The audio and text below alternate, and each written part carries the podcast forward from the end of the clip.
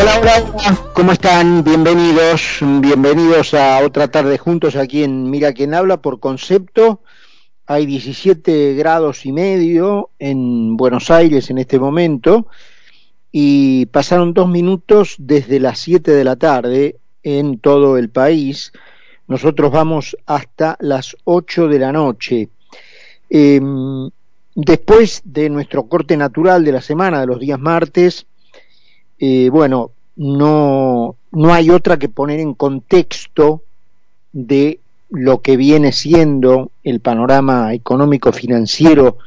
de la Argentina y que ayer tuvo un día, diría yo, paradigmático, un día de para muestra basta un botón, eh, y en ese contexto justamente analizar lo que ocurrió hoy con un, un desvarío, yo creo que la manera más suave de definirlo es esa, del presidente visitando a una delincuente condenada de la justicia por eh, delitos gravísimos eh, contra el pueblo argentino, contra los derechos humanos de los argentinos y como eh, ha demostrado la aritmética, existe el principio del carácter transitivo de la igualdad, el llamado principio del carácter transitivo de la igualdad, si el presidente detiene su actividad en este mare magnum económico financiero en el que se encuentra el país, al que hacíamos referencia y que tuvo ayer un día en ese sentido paradigmático, para ir a visitar a una delincuente condenada eh, por el imperio del carácter transitivo de la igualdad, hay que concluir que él está del lado de los delincuentes y que por lo tanto si no lo es se le parece bastante. Eh, no hay forma de zafar de ese criterio, de ese carácter, de esa característica transitiva de la igualdad. Si el presidente tiene problemas, pues que vaya a quejarse a la aritmética. Pero así es. Eh, si uno analiza lo que está ocurriendo, las conductas del presidente y lo que hoy expresó el presidente, en el contexto de su visita a esta delincuente, violadora de los derechos humanos y eh, estafadora de los bolsillos del pueblo argentino, ladrona de los recursos públicos del pueblo argentino, entonces, si él no es igual, se le parece bastante. Em, empecemos por decir que esta señora Em, fue diagnosticada ubicuamente, es decir, con una precisión quirúrgica, justamente la noche anterior al día en que ella debía presentarse ante una junta médica que debía dictaminar si las razones por las cuales tenía la excepción de la prisión domiciliaria seguían vigentes, eh, y repito, muy ubicuamente, la noche anterior a que esta señora debía presentarse en esa junta médica que debía verificar eso,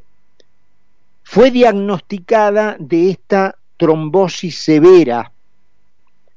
y fue internada en la clínica de uno de sus socios, de los que actuaba en la pandilla que ella dirigía cuando tenía el poder paraestatal de Jujuy, más allá de la formalidad del gobierno en aquel momento del gobernador Fellner, en realidad que el primero en decir y en pronunciar estas palabras de un gobierno paralelo fue él, el gobernador Fellner, prácticamente de confesar que él no gobernaba la provincia, sino que la gobernaba de hecho a través de su organización paraestatal fascista, de contenido racista, fascista y racista. Eh, Milagro Sala, que eh, en base a la violencia física ordenada de modo personal y directo por ella, comandaba una organización de camisas pardas, porque literalmente eso era la Tupac Amaru, una organización sectaria, en ese sentido muy parecida, más, más cerca de ser una secta que eh, incluso una organización fascista, fíjense, digamos, hasta dónde llegamos, ¿eh? considerar más benévolo ser una organización fascista que ser una secta, porque efectivamente lo es, digamos, una organización fascista, bueno, de última la podés identificar, eh, si tenés voluntad política, la podés enfrentar, y eventualmente vencer. Pero una secta en donde quienes la integran son fanáticos y están completamente fuera del raciocinio humano, es muy difícil de enfrentar y eventualmente vencer. Tenemos decenas de casos, y no solo lamentablemente en la Argentina, sino en el mundo, de lo que ha ocurrido con sectas y con sus seguidores, con los seguidores de los líderes de esas sectas. Bueno, ese era el carácter que tenía esta señora, una, indígena, que eh, oculta detrás de su origen, sodomizó primero a sus iguales, es decir, a aquellos a los que primero oprimió con sus violaciones a los derechos humanos, fueron a los de su clase, a los pobres, a los indígenas como ella, a quienes eh, sometió a vejaciones de de la mayor indignidad, a quienes sometía a palizas a sus órdenes, de decenas contra uno, por ejemplo, a pegar palazos, patadas, trompadas, piñas, hasta quebrar muchas, muchas de las veces a las personas indicadas, eh, a llevar por delante a todo aquel que osaba enfrentarlo, o simplemente que tenía una opinión diferente, que robó miles de millones de pesos, parte de los cuales han sido filmados a la vista de todos. Todos pudimos ver cómo la señora retiraba cientos de millones de pesos por las ventanillas de bancos oficiales a las órdenes de el gobierno nacional entonces encabezado por la señora Cristina Fernández de Kirchner. Todos lo vimos. Todos hemos tenido acceso a través de estos años a los centenares de testimonios que describen con pelos y señales los métodos de apriete, tortura, ataque, eh, violencia que esta señora desplegó en Jujuy. Ha sido condenada por la justicia tiene ocho causas aún en trámite, tiene condena firme de la Corte Suprema de Justicia, es decir, no hay más instancia, la señora es una delincuente. Y de vuelta, si el presidente estima que debe suspender las actividades oficiales en la verdadera hoguera en la que él y su inoperancia han transformado a la Argentina para ir a,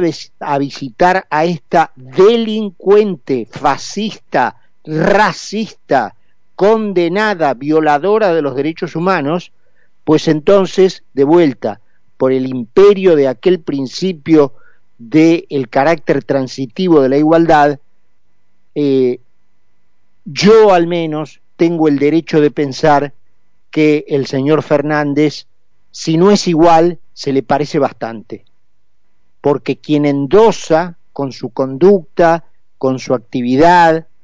eh, con su postura, además falsa en los medios,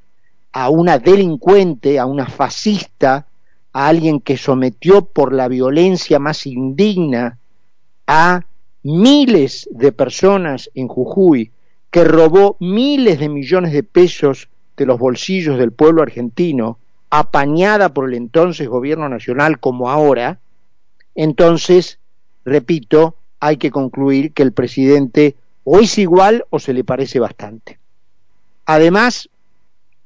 eh, el presidente ha cometido falsedades públicas, seguramente especulando con, eh, con que el, la mayoría de la gente, el gran número de la gente, no tiene la obligación de conocer estas, estos tecnicismos y entonces ha dicho, con toda la pompa que implican esas palabras, que la Corte Interamericana de Derechos Humanos, por su pedido, había intervenido para transformar la prisión en una cárcel, en una prisión domiciliaria. Eso es falso, eso es falso. Quien dio una simple opinión fue la Comisión Interamericana de Derechos Humanos que todos sabemos cooptada por la corriente ideológica izquierdista del Foro de Sao Paulo. Así que el presidente, una vez más, especulando con que de vuelta la mayoría de la gente no tiene por qué conocer estos tecnicismos jurídicos, eh, apeló a una mentira lisa y llana, dicha públicamente sin el menor empacho, para pretender justificar su actitud. La señora Milagro Sala, en dos o tres de las múltiples causas que ha tenido, ha sido sobreseída e incluso absuelta en causas de amenazas, de violencias. Em, entonces, decir que el Poder Judicial eh, la está persiguiendo además de ser una falsedad, es una nueva violación del señor profesor de Derecho a lo que expresamente establece la Constitución Nacional en su artículo 109. El presidente jamás puede arrogarse el conocimiento de las causas en trámite o restablecer las fenecidas. Entonces, entrometerse en el trámite judicial al que los jueces tienen sometida a esta señora por la abrumadora cantidad de pruebas en su contra, es una violación flagrante a lo dispuesto por la Constitución en uno de los pilares que hace a la conformación republicana de nuestro sistema, que le impide al Poder Ejecutivo inmiscuirse en los que son los campos del Poder Judicial. De modo tal que, eh, muy triste, ¿no es cierto?, eh, el día de hoy, que sigue al de ayer, que no estuvimos al aire, pero que si hubiéramos estado, obviamente todos los comentarios hubieran estado centrados en el drama económico financiero con el dólar volando a 2.40, el riesgo país a más de 2.500 puntos, casi 900 puntos más, casi 800 puntos más que el riesgo país que hoy tiene Ucrania, es decir, un país sometido a la invasión de otro, del, del imperialismo ruso, ese país víctima de una invasión al que le llueven misiles desde un cielo eh, que todas las mañanas se abate sobre una población que no sabe cuál va a ser su futuro, tiene menos riesgo país que el país gobernado por Cristina Fernández de Kirchner y, Alberto Fernández, porque ese es el orden, ¿no es cierto? Si es que el presidente formal todavía tiene algún orden en eh, la pirámide de poder de, de, la Argentina. Algunos dicen, como el periodista Jorge Liotti de La Nación el domingo, que es el capitán eh, entregado de un barco a la deriva, de alguien que ya se ha desligado hasta de las tareas más simples del gobierno, que ya no habla ni siquiera con los ministros y que, como lo prueba, ¿no es cierto?, esto que hizo hoy de regreso de eh, su visita a la cumbre del G7, se tomó otro avión privado a costa del bolsillo del pueblo, por supuesto, para ir a visitar a una violadora sistemática de los derechos humanos, a una estafadora serial de los bolsillos del pueblo y a alguien condenado por justamente robo, violencia, violaciones y el drama que la población jujeña vivió cuando esta señora floreaba su poder en la provincia. Eh, así que un día francamente eh, descartable eh, para el recuerdo de la historia cotidiana de la Argentina. Uno más en donde el presidente se da el gusto de mentir en la cara de los argentinos, de eh, defender delincuentes condenados, de ponerse del lado de quienes han vejado, de quienes han violentado, de quienes han victimizado a argentinos tan pobres como ellos y tan sumidos en la desgracia como ellos y que se han eh, valido, aprovechado de ellos, han usufructuado su esfuerzo para construir una organización de fachos que robaron y que victimizaron a la mitad de una provincia. 7 y 20 en la tarde de la Argentina, en Buenos Aires ahora hay 16 grados, vamos a presentar el programa y estamos de regreso. Carlos Mira y Carlos Poncio hacen Mira quién habla. Mira quién habla por concepto 955.